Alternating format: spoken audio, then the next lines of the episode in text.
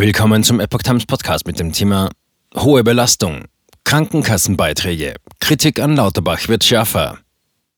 Ein Artikel von Epoch Times vom 30. März 2022. Der Vorschlag von Bundesgesundheitsminister Karl Lauterbach, die Beiträge in der gesetzlichen Krankenversicherung anzuheben, um so Defizite auszugleichen, stößt auf immer schärfere Kritik. Es ist sozial ungerecht und ein völlig falsches Signal, sagte VDK-Präsidentin Verena Bentele der Neuen Osnabrücker Zeitung. Das belaste alle Menschen mit kleinen Einkommen in unzumutbarer Weise, ausgerechnet in Zeiten hoher Preissteigerungen. Bentele erinnerte zugleich an frühere Vorschläge von Lauterbach und forderte eine solidarische Krankenversicherung, in die alle Menschen vom Selbstständigen bis zum Beamten einzahlen. Außerdem müsse die Beitragsbemessungsgrenze von derzeit 4.800 Euro auf 7.050 Euro angehoben werden.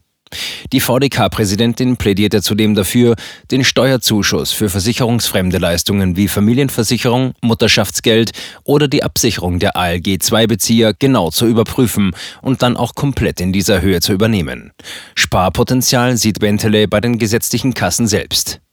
Mit ihren Vorständen und hohen Ausgaben für den Wettbewerb um die GKV-Versicherten verursachten die Krankenkassen nach den Worten der VDK-Präsidentin überflüssig hohe Kosten. Sie bezeichnete es als Skandal, dass sie den Vorständen Boni in Höhe von teilweise mehr als 100.000 Euro auszahlen, während sie gleichzeitig ein Defizit in Rekordhöhe prognostizieren. Bentele bekräftigte zudem die VDK-Forderung, die Mehrwertsteuer auf Arzneimittel auf 7% zu senken. Davon würden gerade Patienten mit kleinen Einkommen profitieren, zu denen auch viele chronisch Kranke oder Menschen mit Behinderungen gehören. Nach Angaben des GKV-Spitzenverbandes fehlen den Krankenkassen für das kommende Jahr 17 Milliarden Euro. Lauterbach hatte dazu in der NOZ gefordert, wir müssen an vier Stellschrauben drehen. Effizienzreserven im Gesundheitssystem heben, Reserven bei den Krankenkassen nutzen, zusätzliche Bundeszuschüsse gewähren und die Beiträge anheben. Um welchen Prozentsatz die Beiträge steigen sollen, ließ er offen.